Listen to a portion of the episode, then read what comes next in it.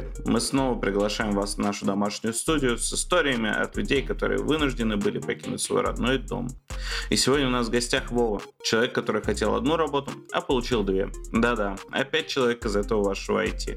Но не спешите бросать нас помидоры, ведь история получилась интересной. Так что проходите, присаживайтесь, и мы начинаем.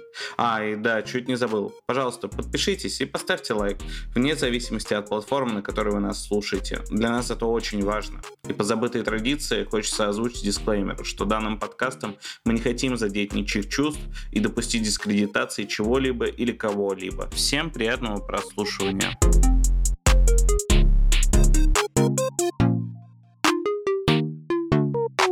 Всем привет! У нас э, новый выпуск. Сегодня в гостях э, мой друг Вова. А, Вова уехал из России в сентябре, получается. Возможно, ты меня поправишь. А, поездил по Турции, Грузии, и с Вовой как раз мы познакомились в Марокко. А, Вова занимается data science ом, ведет какие-то проекты помимо этого. Подробностей не знаю, вопросы будут чуть позже. А, что, сегодня будем разговаривать про разные интересные истории из путешествий и немного про работу, про легализацию в разных странах. И привет, Вов. Да, здорово. Че, расскажи от себя. Чем ты занимаешься, что сейчас делаешь, чем живешь? Да, для начала мы начнем с минуточки душноты. Не в сентябре, а в марте 22-го. Вот, я свалил из РФ. Э, да, э, ну ты все правильно сказал. Я data scientist. Э, я, как это, последние 4 месяца занимался поиском работы. Вот, сейчас я нашел себе их целых две, поэтому я пытаюсь не вымереть. Вот, а так я переехал в Тбилиси, получается, в апреле этого года, и я пока очень радостно здесь существую. Вот, плавно вынашиваю планы, куда что делать дальше, но вот пока вынашиваю.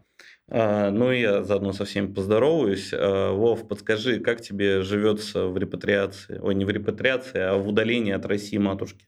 В репатриации ты на самом деле хорошо оговорился, потому что репатриация мне когда-нибудь будет житься, но пока еще нет. А, вообще в России, э, в удалении от России матушки, ну, вообще неплохо на самом деле. Типа я вот пока сегодня думал, про, про, про нашу запись, э, понял, что вот есть люди, которые страдают э, в происходящем, а я как-то не очень, потому что мне в целом нравится такой формат, что всех разбросало по миру, что вот международные вот эти вот дела, друзья, везде, новые языки, новые места и всякие такие разные дела, и мне это очень по душе, на самом деле. А, так, а насчет репатриации, ты куда собираешься репатриироваться? А, у меня есть израильские корни, я нахожусь в процессе, э, как это, э, собственно, вот в этом вот израильском э, процессе. Просто прикол в том, что это все дело не быстрое, и я не поторопился и не влетел в экстренную, пока она была, в экстренную репатриацию в Израиле, в смысле. Вот, поэтому я сейчас планомерно занимаюсь этими вопросами в обычном, очень медленном ритме.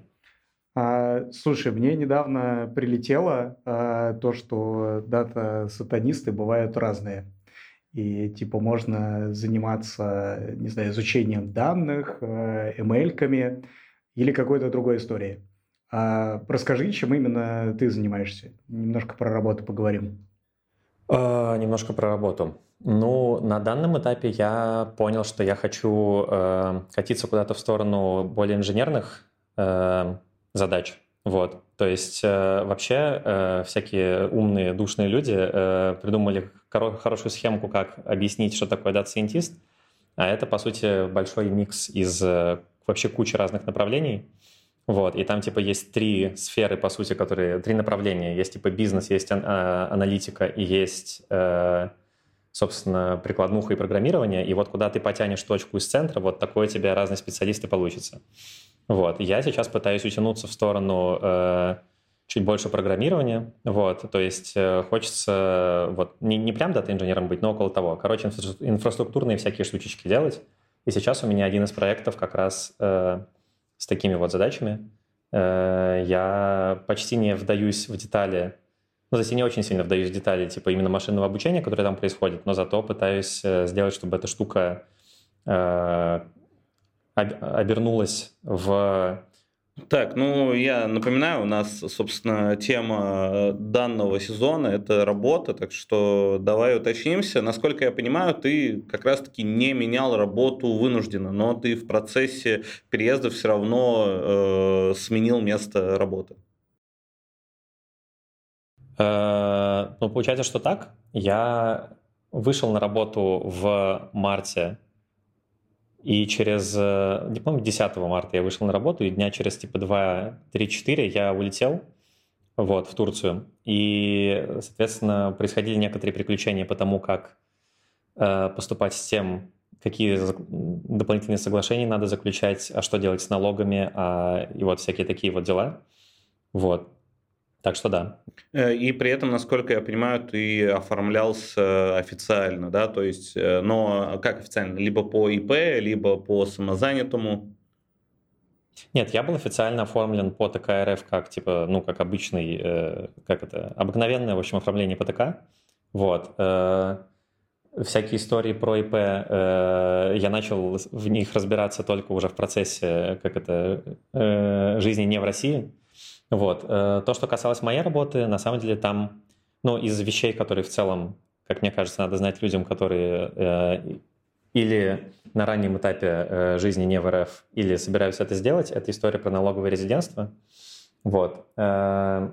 Рассказать про это? Про налоговое нерезидентство ты имеешь в виду то, что спустя полгода ненахождения на территории России, в которой, при условии того, что ты работаешь, налоги поднимаются с, там, с 13 до 30 процентов. Ты про это? Я про это, но у этого э, как бы это не единственная фишка. Э, фишка еще в том, что если в этом году, в котором ты стал нерезидентом, э, ты получал зарплату, то активируется очень прикольное свойство, что вот ты пока был резидентом, получал зарплату по 13% налогов, а потом начинаешь получать ее по 30%. А вот те самые 17%, которые между 13 и 30, э, списываются с тебя долгом за все месяцы, что ты работал в этом году. Ну, то есть, типа, резидентом ты становишься ретроспективно, то есть, если ты там стал не резидентом в августе, то ты стал им с января, с первого этого года. Ну, 6 месяцев назад. Вот, если ты получал зарплаты, то ты с каждой зарплаты должен 17% в казну вернуть. Вот, и это очень, как сказать, специфический, немножко ошарашивающий прикол, э, когда ты, в, как сказать, жил-жил, Тут, тут стал не резидентом, стал получать меньше зарплаты, а еще и стал должен очень много денег. И это прям весело. Слушай, мне кажется, это проблема всех, кто уехал до августа, ну, типа до того, как э, в декабре исполнится полгода. А, и все по-разному решают этот вопрос. А, кто-то решает просто не платить эти налоги. Кто-то решает подать налоговую декларацию, потому что боятся, что будут находить и будут этот долг э, спрашивать. А что решил ты с этим делать? Ну, я точно не планирую не платить, потому что если не платить, то это очень сильно усложняет возвращение в РФ вообще когда-нибудь, какое-нибудь, даже типа на время, потому что в какой-то момент после просрочки э, сроков выплаты начинает э, накидываться пени, и там сумма, ну, не в геометрической, конечно, растет, но довольно неприятно. Вот. Э, мой план таков, что у меня есть возможность пообщаться с моей последней работой и обсудить с ними то, что вообще-то я почти все время работы у них работал не из РФ, и можно, как сказать, они могут, они в состоянии э, мне дать бумажку, в которой это говорится, и в случае, когда ко мне придет налоговая с словами, что ты нам должен денег, я скажу, что, слушайте, а вообще-то я вот э, должен... Не, нет, не очень я вам должен денег. Вообще-то я работал все это время не из РФ, и они такие, ну что ж, очень жаль, пока-пока. Но, скорее всего, на самом деле эта история не произойдет, и мне придется, видимо, просто заплатить некоторое количество денег. Это будет неприятно, но э, я не уверен. Ну, как, у меня сло... вера в то, что получится это решить бесплатно, слаба. Вот. Я просто знаю, какая у тебя была ситуация в двух словах. Ну, например, у меня работодатель или налоговая не знают о том, что я не в России. А ты рассказывал какую-то историю, когда налоговая поняла, что ты находился не в России. Типа ты в итоге обязан эту сумму выплатить. А, ну, я, во-первых, поступ... есть несколько вариантов, как поступать в такой ситуации, когда ты еще уезжаешь из России. А, я поступил как э, как честный дурачок, можно сказать, наверное, так. Вот. Э, я в моменте уезда просто сразу уведомил об этом работодателя. Э, скинул им с фоточку загранпаспорта с э, печаткой о въезде в Турцию. Поэтому мой работодатель сразу же знал, что спустя полгода э, будет происходить вот эти вот приколы, которые мы обсуждаем. Вот. Я просто знаю людей, которые работают в других местах, которые не, не уведомляют о таких вещах, и вот с кем-то это прокатывает – у кого-то работе пофигу, но это все такие, ну, короче, разные серости вопросики. То серость со стороны работодателя, то серость со стороны работника. Вот, но еще у меня была ситуация такая, что э, моя работа, как и некоторое количество других работ, сделала себе э, юрлицо IT-компанию, чтобы, э, как сказать, мочь пользоваться всеми фишечками, которые были придуманы в этом году, в том точнее. Вот. Э, и в момент перехода с одного юрлица в другое нельзя сменить юрлицо, не урегулировав вот эти вот э, налоговые вопросики. И в этом, в этом моменте можно или э, выплатить всю сумму, вот этих вот 17%, про которые я говорил выше, своему налоговому агенту, то есть работодателю, ну, для меня, по крайней мере, либо налоговый агент передает всю эту информацию в налоговую, и у меня, например, в налоговой в личном кабинете висит э, выписка с последней работы, где написано, что я должен вот такое вот количество денег. Слушай, а ты же в курсе про то, что, я не помню, то ли в марте, то ли в апреле вы выпустили законопроект, а, по которому с, по-моему, декабря как раз этого года выплата по налоговому нерезидентству прекращает иметь место быть, то есть э, налоги не будут увеличиваться. Я не уверен в том, насколько я знаком с этим тезисом, но кажется, что ко мне он не, э, слабо применим в этой ситуации, потому что у меня натурально написано, что ты будешь, ты там торчишь столько-то денег. Просто они еще не...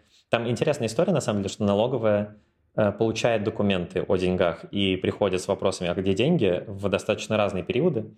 Э, обычно они понимают, кто сколько должен, и приходят с вопросами типа в сентябре или дальше – вот, поэтому по мне, ко мне пока еще не пришли с э, требованием денег, но бумажка, в которой написано, что с меня их потребуют, э, уже имеется. Но я по research у тот момент, про который ты сказал. Э, да, это достаточно громкая штука. Посмотри, он, скорее всего, к тебе никак не относится, потому что ты уже являешься налоговым нерезидентом, и тебе надо будет выплатить буквально те деньги, которые с тебя просят. Но в дальнейшем эта выплата сократится, то есть тебе не нужно будет больше платить по 30% в месяц с твоей зарплаты. Вот. А, так, и еще момент.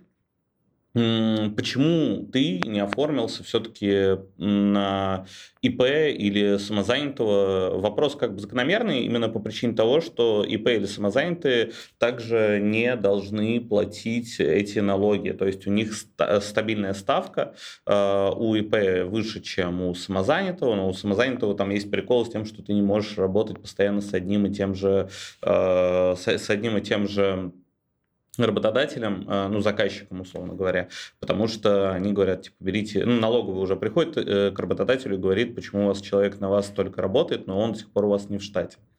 Вот. Но почему ты не взял ни МП, ни самозанятого? Ответ на самом деле достаточно простой. Э, я тупанул. Ну, то есть, если бы я супер активно разбирался вот в этом именно финансовом вопросе, я мог бы в этом разобраться, как сказать, ко времени, когда это было актуально. Но тут просто прикол в том, что я уезжал, опять же, как я сказал, в марте 22 и это, по сути, была первая волна активно уезжающих из России людей. Вот. Э, и, и ничего даже похожего на понимание, а что, собственно, делать, ну, практически не было. Были вот люди, которые там, типа, из РФ уезжали и до этого, но это никогда не имело достаточную массовость, чтобы материалов было в достаточном количестве. И я даже для того, чтобы понять, как мне в ситуации разбираться, искал человека, шарящего, шарящего в налогах, и это потребовало некоторых усилий, потому что практика была супер новая. Вот. Так что по грамоте так делать надо, э, вот, если не хочется платить денег. Но вот в моем ситуации я был очень сильно занят э, всеми другими вопросами, сопутствующими переезду. Вот, и просто попыткой понять, что теперь происходит. Так что вот этим вопросом я не заботился в достаточной степени. Ответ таков. Ты обмолвился тем, что ты бы хотел, точнее, э, ты будешь платить все эти налоги по причине того, что ты хочешь возвращаться в Россию. А какое твое условие для возвращения в Россию? Что должно поменяться, чтобы ты вернулся? Или что должно э. допечь тебя, чтобы ты вернулся?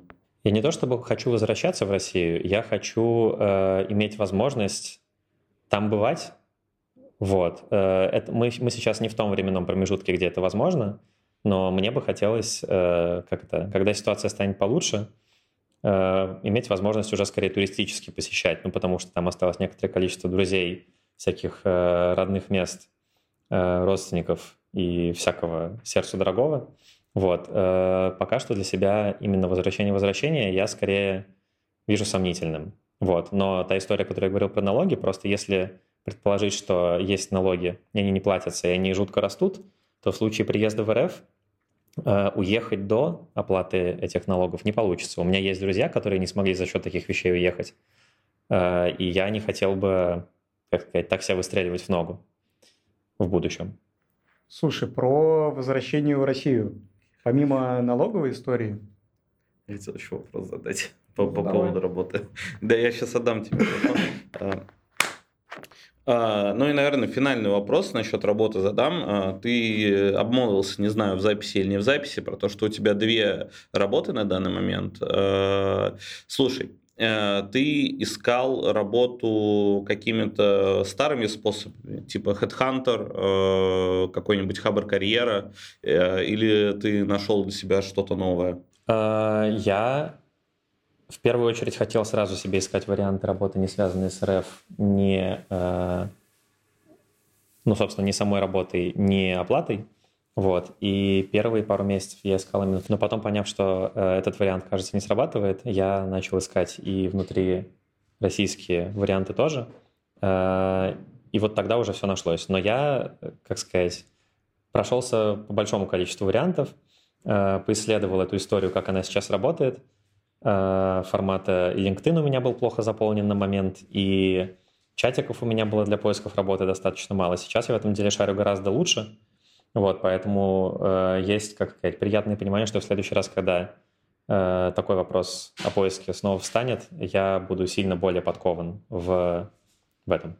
Ну, я тогда тебя попрошу крайне тезисно, прям несколько советов по поиску работы для людей, которые сейчас находятся в состоянии поиска, как бы.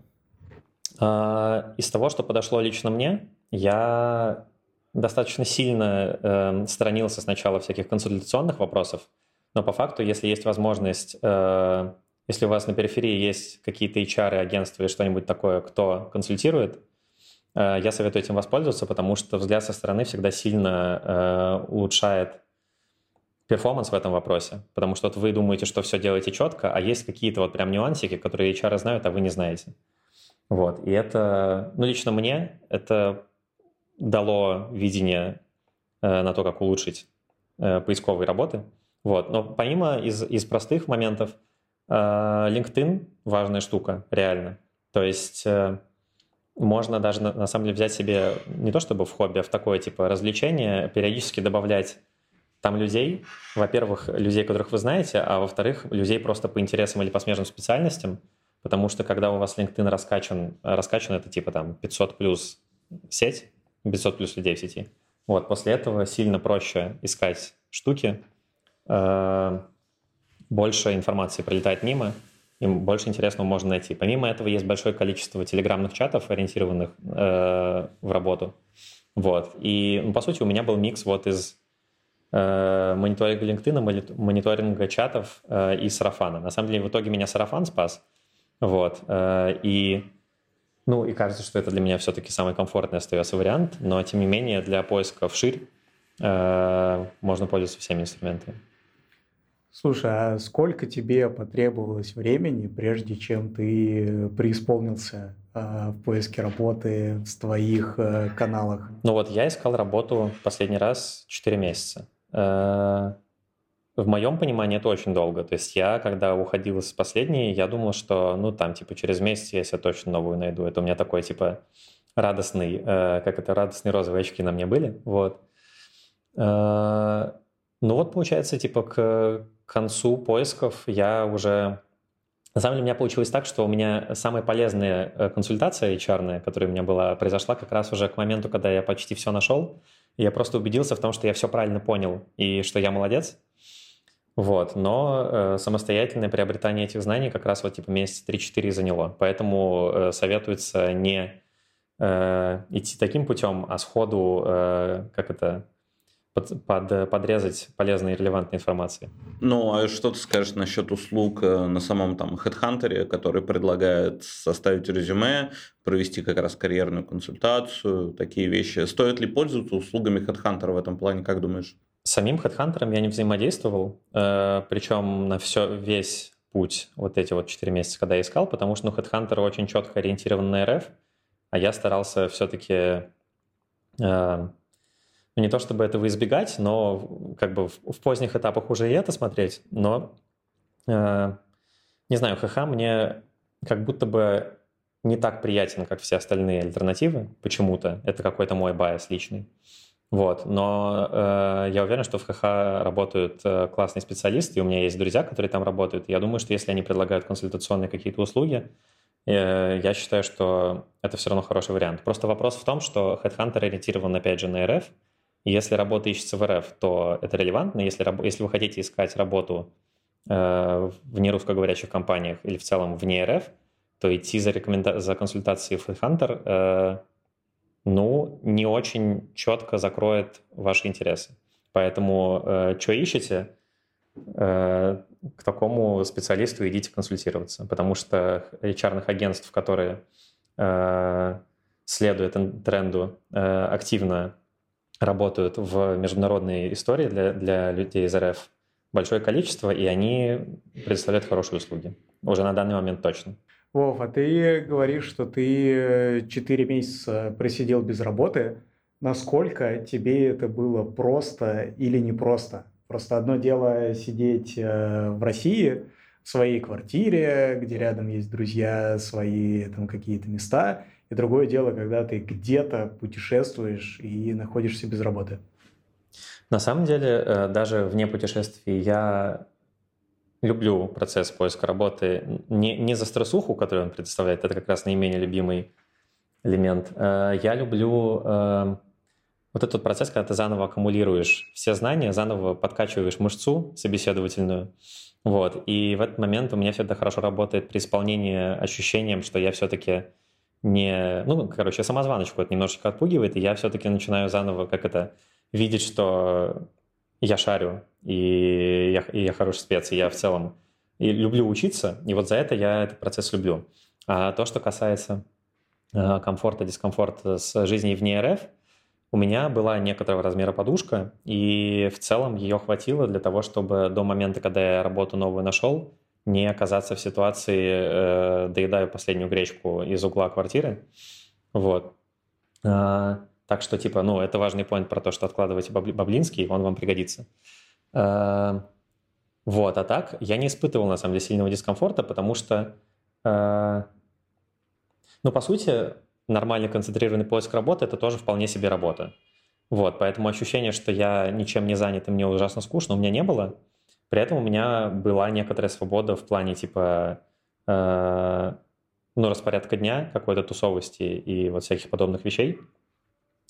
Э, я, еще, я недоволен, наверное, ну не очень доволен тем фактом, что между поиском работы и выходом на работу у меня не было никакого зазора, потому что, как я уже сказал, я уже был, по сути, в задаче эквивалентной э, работанию full-time, и сразу из нее перекатился в настоящую работу, не full-time. И, ну, типа, некоторые усталость накопленная от этого есть, но в целом этот процесс для меня тоже прошел достаточно мягко, потому что, ну, я почти все свое безработное время я проводил уже переехав в Тбилиси, а мне здесь просто именно, ну, лично очень нравится, поэтому у меня не было ощущения... Вот если бы я в Турции, в которой, которой мне нравится меньше, в Стамбуле, сидел в такой же ситуации, я бы, наверное, был грустнее к моменту, как я что-нибудь нашел бы.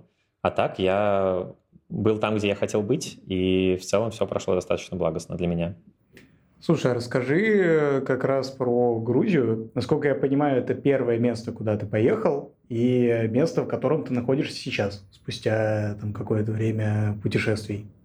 А, первым местом, куда я поехал, был Стамбул. Вот, в марте 22 года. На самом деле это было, это было забавно, потому что большое количество людей уезжало, потому что надо уезжать. Ну, то есть, типа, ситуа- ситуация такова, какая она есть, надо, надо драпать. Вот. А у меня в моем окружении было большое количество друзей с таким виженом на ситуацию. А, а я, ну как-то я в некотором спокойствии пребывал. но при этом меня посетила гениальная мысль, что куча моих друзей едет в Стамбул, а я в Стамбуле никогда не был, и я вообще достаточно давно не путешествовал, а это отличный трип. И я такой, ребята, я поеду с вами вот на пару месяцев, пока все вот это вот происходящее не закончится, как раз отлично попутешествуем. Вот. И э, ехал я именно с такой идеей, и когда мне говорили, типа, блин, ты же не вернешься, я говорил, типа, ребят, вы что, я на пару месяцев, я потом, все, все будет хорошо, все, я потом вернусь. Вот. А в процессе нахождения уже в Стамбуле, когда мы с ребятами, э, с которыми мы были в связке, стали озадачиваться тем, где бы пожить, ну, типа, те два месяца, которые мы предполагали, там у меня просто были, были э, друзья с похожим примерно виженом на то, что типа мы здесь временно. Мы поняли, что ситуация особо не меняется, и мы и так уже достаточно сильно утомились, э, пока искали себе даже временное жилье, а от идеи, э, что мы сейчас переедем еще в одну какую-нибудь другую страну, потому что время бесплатного нахождения в Турции три месяца уже заканчивается потихоньку. Вот. Э, нам, короче, мы поняли, что нам гораздо проще остаться, снять квартиру в долгую и легализоваться, вот таким образом мы, собственно, и оказались э, на долгое время в Турции. В сумме мы там пробыли год, э, успели поменять э, две квартиры. Вот. И на самом деле э, сама вся волокита, связанная с тем, что вот мы теперь тут живем, и нужно там оформить документики, податься на вид на жительство, было процессом довольно, довольно силозатратным.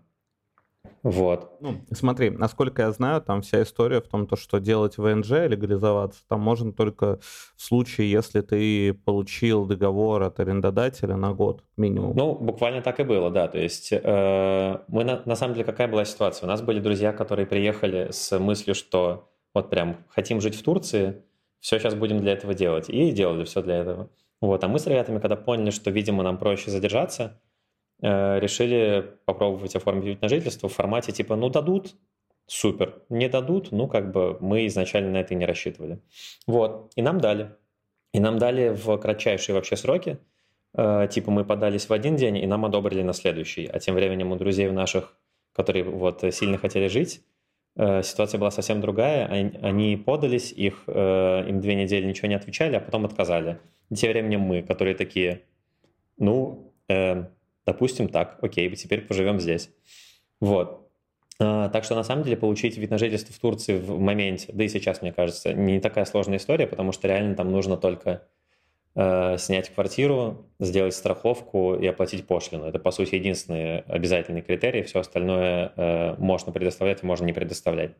Слушай, это какой-то очень э, легкий кейс у тебя, потому что я слышал истории, когда ребята прям в долгую старались получать вот этот турецкий икамет э, ВНЖ, и что-то не получалось. Я слышал, что Турция вообще довольно жестко сейчас э, политику ведет по выдачу икамета. У тебя есть какие-то, может, кейсы недавние, когда ребята что-то получили или не получили? Лично мои кейсы, у меня было две подачи. То есть первое это на, э, собственно, ВНЖ, а второе это продление, и мне продлили его еще. То есть э, я оба раза прошел на изи вообще, то есть это не ощущалось как проблема, но тут основная фишка турецкого э, бюрократического процесса в том, что он э, ощущается, что он на рандомных числах работает. То есть типа абсолютно непонятная причина, но может быть и так, и может быть и вообще по-другому. Формата, что у меня есть друзья, которые уже еще даже до войны переехали в Стамбул, жили там отлично год, а потом им взяли и не продлили. И типа, оп, очень интересно. В общем, там действительно не угадаешь. Может получиться изи, а может вообще не получиться.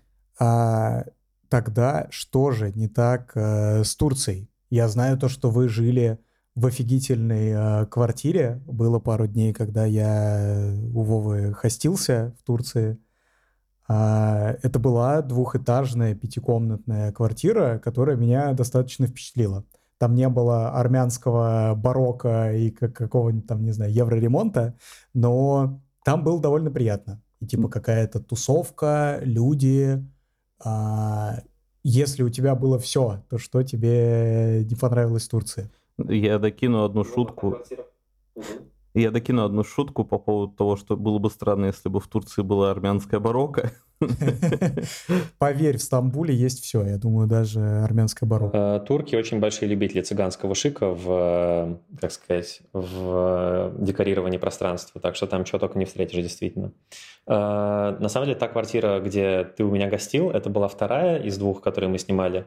Э, в ней уже было жить достаточно неплохо в целом. Грустнее всего было в первой, потому что мы сняли э, не на той стороне Босфора, можно это так назвать, где хотели. Это для Стамбула это работает так. Там есть европейская часть, есть азиатская. Вот мы сняли европейской, и квартира была супер. То есть она была даже еще более э, красивая, вылизанная и чудесная, чем э, та, та, которую ты, Паш, видел. Но э, место было очень дурацкое, с которого было тяжело добираться куда угодно вообще. Вот. И плюс это был период, когда э, народ начинал только-только, э, как сказать, потихоньку покидать Россию. Вот. И социум не очень еще образовался, и моя основная беда была в том, что я никак не мог себе найти ну, какую-то тусню, вот, и страдал больше всего из-за этого. Э, это с этим стало лучше к последним месяцам жизни в Стамбуле, потому что ну, мы с ребятами просто взяли инициативу в свои руки и собрали себе как это, под себя микрокомьюнити, и стало повеселее. Вот, но для меня э, очень радикально лучше просто было в Тбилиси. Я туда приезжал в ноябре, и было понятно, что уровень э, движа, э, социализации гораздо выше, чем в Стамбуле, и примерно тот, который мне бы хотелось. Ну и плюс у Тбилиси здесь Э, преимущество в том, что Тбилиси очень маленький, а народу очень много, а Стамбул сам по себе огромный. То есть Стамбул в полтора раза больше, чем Москвы, больше, чем Москвы, конечно же. Эм, вот. И там сложнее найтись, там нету центра как такового, то есть там нету, короче, точки стяжения людей. Вот, Тбилиси в этом плане гораздо лучше. Ну и лично э, на мои гурманские вкусы в Грузии еда гораздо вкуснее, чем в Турции. Вот, так что я, э, приехавший в Тбилиси в ноябре, понял, что я хочу совершить пере- переезжание сюда. В апреле это произошло, и я до сих пор очень доволен этим. Хотя э, не хочется все-таки совсем обесценивать время в Стамбуле, потому что э, ну, это было интересно. В первую очередь тем, что это был мой первый опыт э, такой длительной жизни в эмиграции. И за время жизни в Стамбуле я понял, насколько мощны лапища, и это очень ценное знание на самом деле. Потому что, ну вот нас было несколько, и я достаточно большую часть нашего обустройства э, брал на себя. Я достаточно быстро выучил язык до некоторого приемлемого уровня. Поэтому я достаточно много носился, и это было утомительно, но это было классно как опыт, потому что я понял, что очень... Ну, сложные вопросики, на самом деле, но они очень ну, типа, неубийственными усилиями решаются, и это классно. По поводу перенаселенности Тбилиси есть э, свои минусы. Это цена на жилье.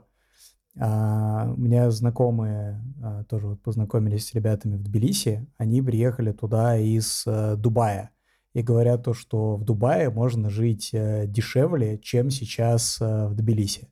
Ты что-то такое ощущаешь? Вот это, кстати, интересно. Я не знал, что с Дубаем это так работает, потому что мне ощущалось, что в Дубае просто типа за счет цены денег будет подороже.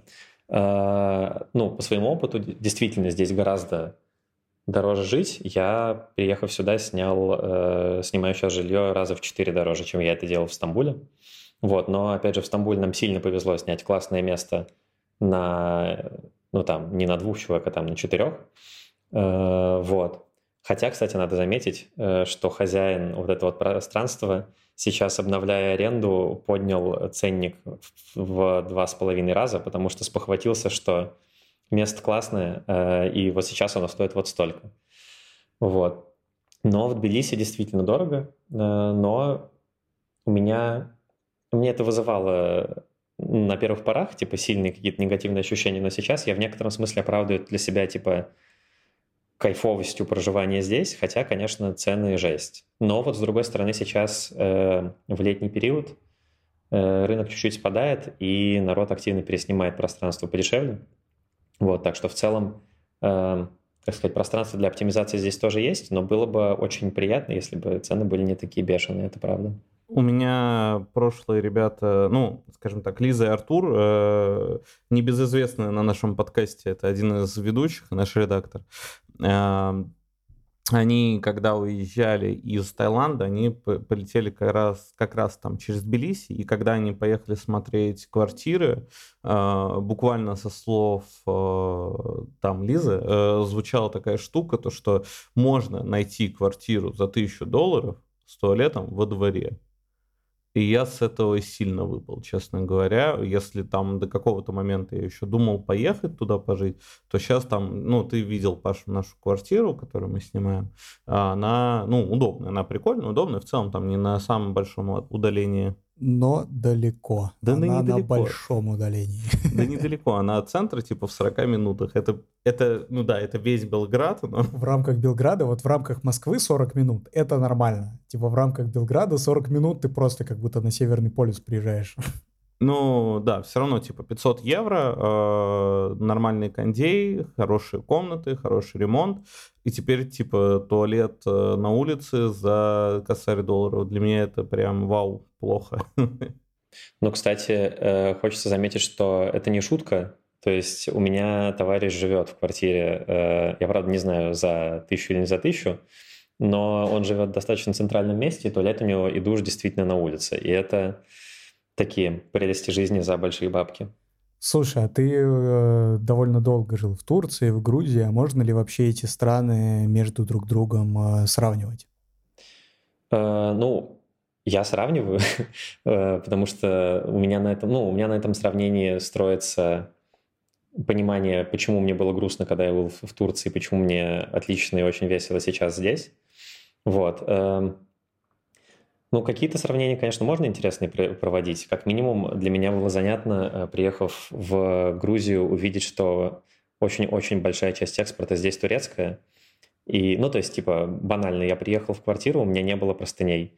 Я прихожу в магаз, э, вижу там турецкие простыни по грузинским ценам. Э, ну, то есть, типа, раза там в три дороже. Вот. Эм, сложно, кстати, можно попробовать произвести сравнение по как сказать, ощущениям от людей.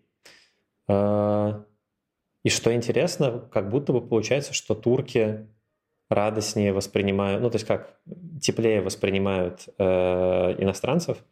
Вот, но в целом тоже логично, потому что Турция все еще большая, и сколько русских туда не кинь, все еще не, не утомила, а как это, Тбилиси хоть и резиновый, как выясняется, но все равно у местного населения есть некоторая пресыщенность количеством русского языка и Э, как сказать, э, русского менталитета, который не всегда с достаточным уважением относится к местной культуре. А ты, кстати, сталкивался напрямую с каким-то грузинско-русским э, негативом? Лично я пока ни разу, ну то есть э, там тут везде стены ругаются, но это нормально, как я, как я по крайней мере считаю. У меня просто есть друзья, которые и от стен себя чувствуют не очень. Под ругающимися стенами имею в виду граффити, которые всякие там вещи говорят неприятные.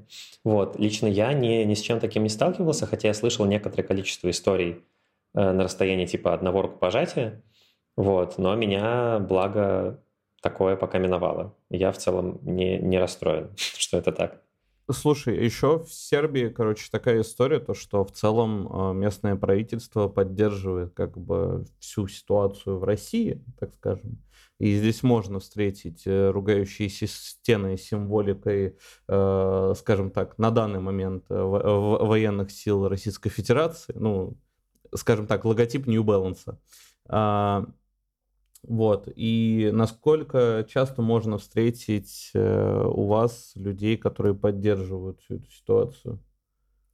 Я еще хочу тут добавить абсолютно разные ситуации. То, что было по отношению России к Грузии, по-моему, в 2008 году, э, когда, если не ошибаюсь, отжали эту...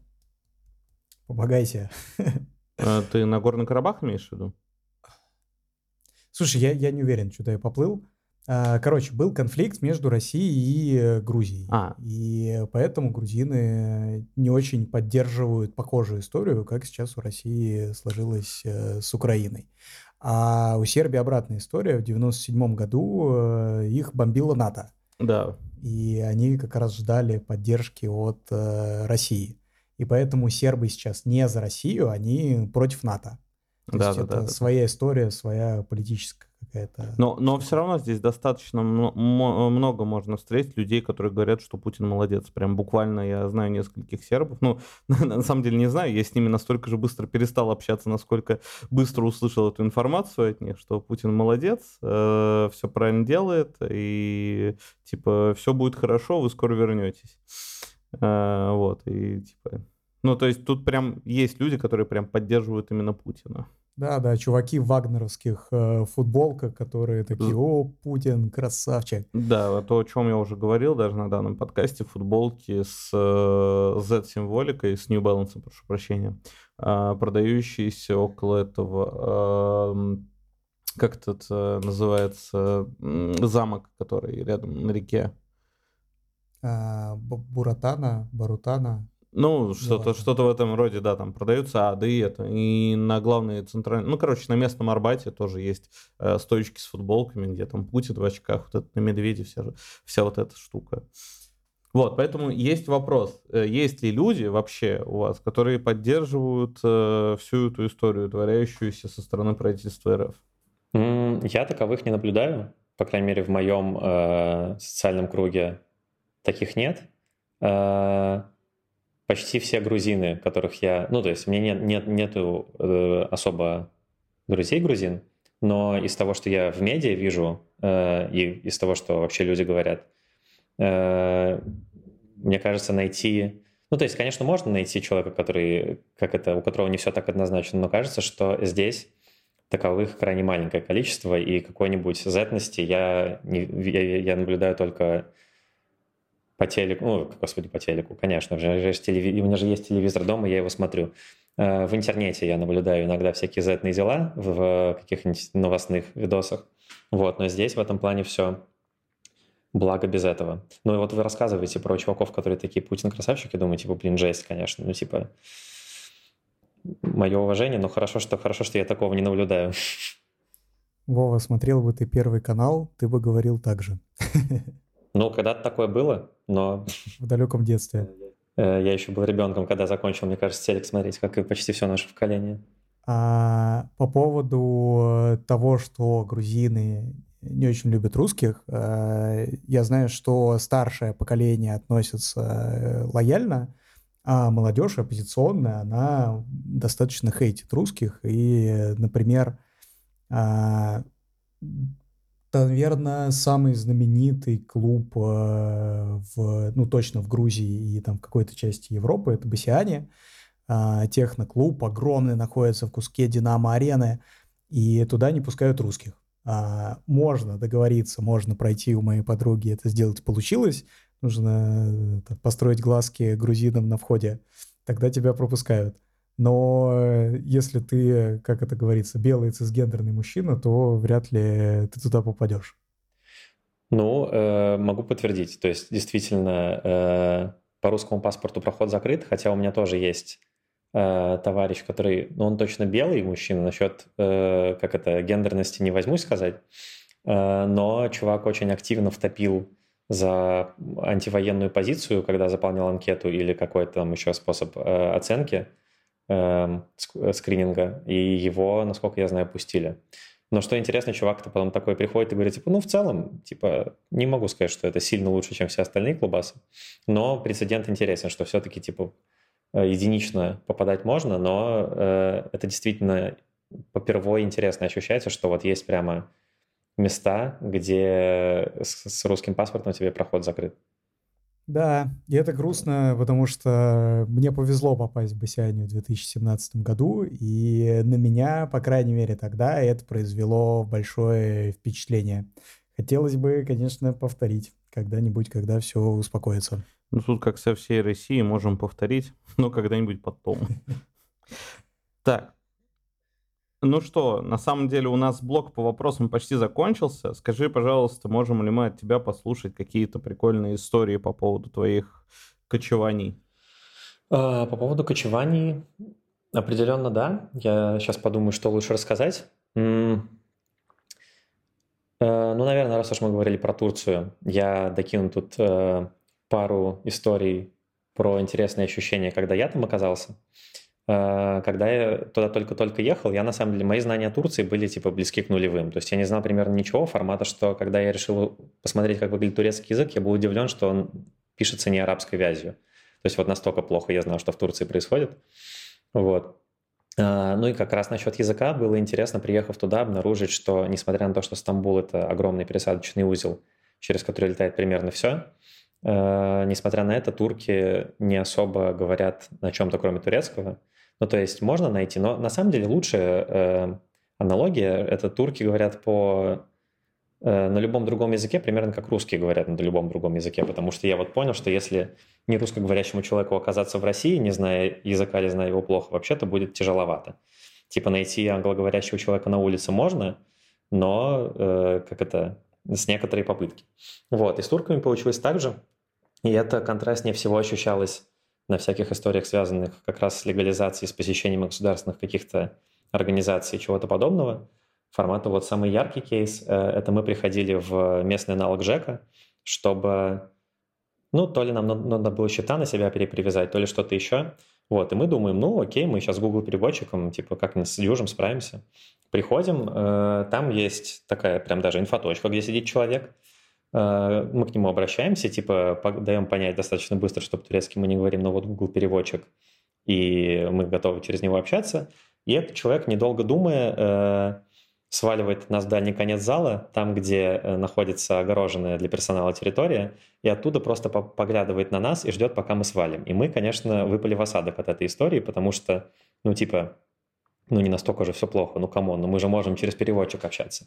Но вот Интересно, кстати, что это на самом деле только в государственных э, органах. То есть, типа, люди на улице гораздо более лояльны, и там, как это, как все любят говорят, body language — это, как это, твой главный помощник в общении с турками. Вот. Э, при этом, на самом деле, турецкий язык достаточно интересно учить. Я просто, как это, э, имею некоторое пристрастие к языкам, поэтому для меня это было супер интересной историей. Э, но вот почти большинство моих друзей, с которыми я жил, с которыми я общался, турецкий, по-моему, так особо и не начали учить. Вот, но, тем не менее, они выживают, потому что базовые фразы на лету запоминаются. Вот, и сказать спасибо, пожалуйста, и, и что-нибудь, в общем, заказать еды и расплатиться в целом можно и не очень, напрягая э, какие-то языковые мышцы. Вот. Слушай, на моей практике вот то, что ты описываешь, можно просто объяснять на пальцах. Типа язык знать вообще не обязательно. Ты просто говоришь uh, this one and uh, check, please. Вот проблема в том, то, что ты сейчас так говоришь uh, по причине того, что у тебя ну, были люди, которые понимали this one and check, please. А есть, ну, для которых это прям верх тарабарщины. То есть даже в том же Тае, когда ты заходишь в какую-нибудь кафешку для местных, ты пытаешься разговаривать на английском, и он на тебя смотрит и продолжает говорить с тобой по-тайски. И, возможно, для него это выглядит как будто э, вот Помнишь, как когда мимо меня сербы проходят, какую-то хрень творят? Вот, ну, возможно, он точно так же реагировал. А, и такая же ситуация была в некоторых местах Кореи, прям в крайне малых, потому что Корея все-таки по большей части разговаривает на английском. А, ты заходишь в какую-нибудь кафешку прям супер-супер местную, а, и ты такой hello, она такая, а? Но чуть-чуть доперев, она такая типа поняла, привет, типа, все нормально.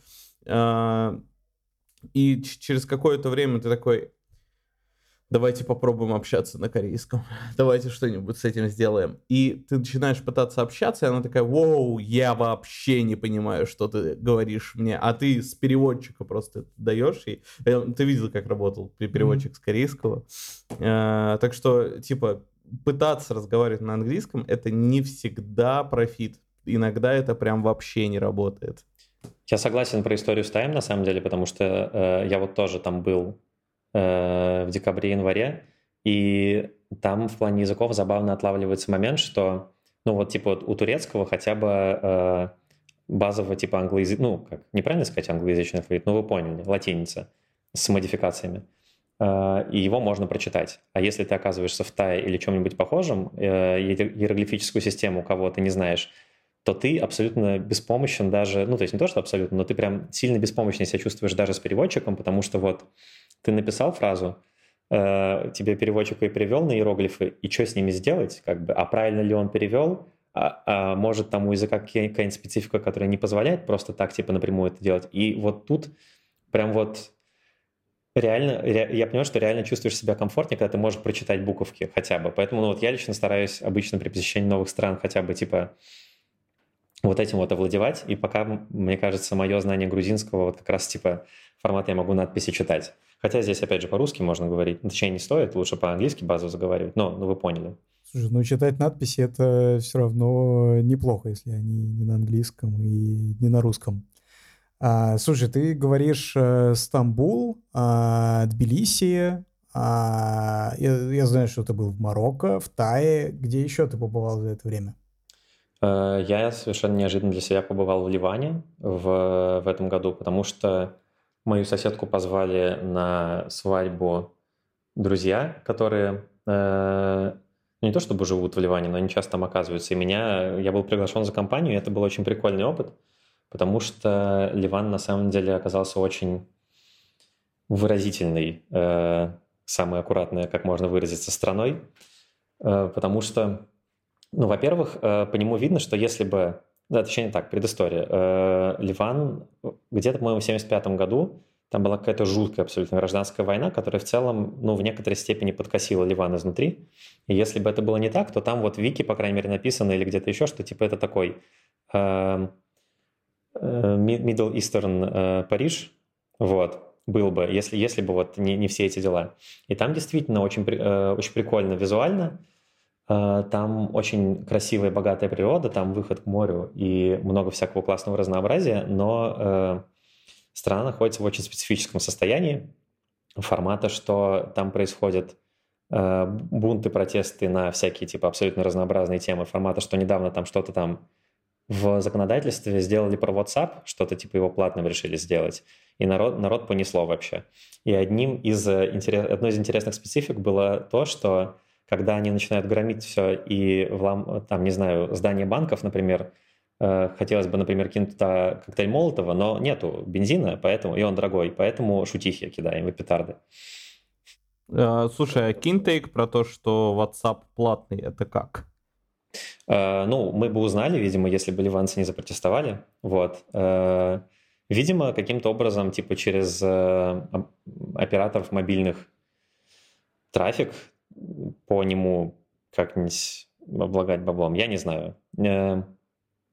Загадка, загадка. Ей останется, собственно. Но надо сказать, что тут хочется в целом про... Я, ну, я был в Беруте, и хочется про него рассказать, что э, город классный, и народ, на самом деле, который там живет, очень, ну, в основном, как это, в хороших районах, э, достаточно дружелюбный и приятный, и есть места, э, где ты чувствуешь себя прям как какой-то богеме. Но вот типа два шага вправо-влево, и ты можешь оказаться на улице, где богемой вообще даже не пахнет, и немножко страшно за свою жизнь. Э, здесь, на самом деле, еще сильно повлияло вы можете помнить э, тот выразительный видос, который был типа год 3-4 назад, когда в Бейруте в порту бахнула селитра, вот, и им половину города разнесло взрывной волной, так вот оно все на месте. В смысле, не то, чтобы здания нетронутые стоят, а их вот как разнесло, они так и стоят. То есть, типа, у тебя через один стоит здание, в котором нету стекол вообще, просто потому что экономика в достаточно сложном состоянии, и нету возможности просто брать и фиксить вещи. Вот. И вдогонку из таких вот э, вау-вещей там, по-моему, два часа в сутки есть э, государственное электричество, а все остальное время его просто нет. Э, на этом моменте хочется напомнить, что это очень жаркое место, и когда у тебя нет возможности повязать кондей, жизнь, конечно, становится сложнее. Вот, но при этом место супер на самом деле. Хотя я провел в нем пять дней, понял, что мне хватило. Но я доволен, что я там побывал. А ты говоришь, здания стоят без стекол. Это жилые здания, там прям люди живут? Э, нет, но они э, естественным образом превратились в забросы.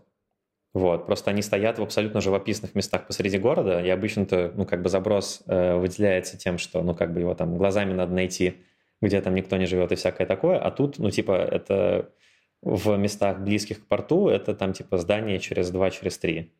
Причем абсолютно, типа, в нормальном состоянии, просто вот, просто проветривается эффективно. Слушай, а можно ли в Ливане получить ВНЖ? Это хороший вопрос. Э, я не знаю, но вот у меня есть теперь после этой поездки друзья, знакомые, которые там много времени проводят, и, ну вот, видимо, много времени проводить там возможность есть, но я не знаю, какие там вопросы с легализацией, абсолютно без понятия. И я как-то, знаешь, даже не задумывался ни разу над этим, потому что, ну, ну там, знаешь, про то, а можно ли получить здесь ВНЖ, обычно задумываешься про места, где хочется задержаться, или где, по крайней мере, типа не, не, не, не очень часто получаешь шокирующий визуальный опыт какой-то или типа вот такой э, соци, социальный. Поэтому я как-то, честно, даже не задался этим вопросом. Это да, тут слово «можно» нужно заменить на «нужно ли». Ну, в том числе, да. Че, хорошо. А расскажи, какие у тебя планы дальше там в связи с э, новыми работами, в связи с переездами? Вопрос хороший. Э, ну, я сам в нем в определенной степени сейчас еще нахожусь, потому что абсолютного, как это, у меня есть, конечно, какой-то план, и я его придерживаюсь, но он не то чтобы на несколько лет вперед. Э, пока что из моих ближайших планов, я думаю, на зимовку, на несколько месяцев мотнуться обратно в Таиланд и, возможно, покататься, потому что там вокруг находится, потому что места интересные, э, и если уж там оказывается, то хочется посещать. Ну, их некоторое количество, потому что в прошлый раз я приехал в Таиланд и пробыл там, типа, сколько можно по визе, полтора месяца, и уехал обратно, и мне было немножко жалко, что, типа, как же так, я ничего не посмотрел. Поэтому, возможно, мы сделаем так.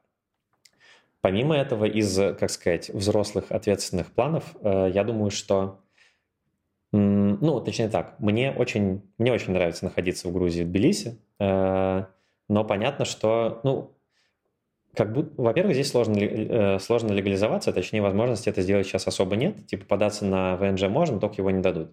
А все-таки какую-то легализацию где-то иметь хочется, и права иметь, ну, типа, менее птичьи, чем здесь.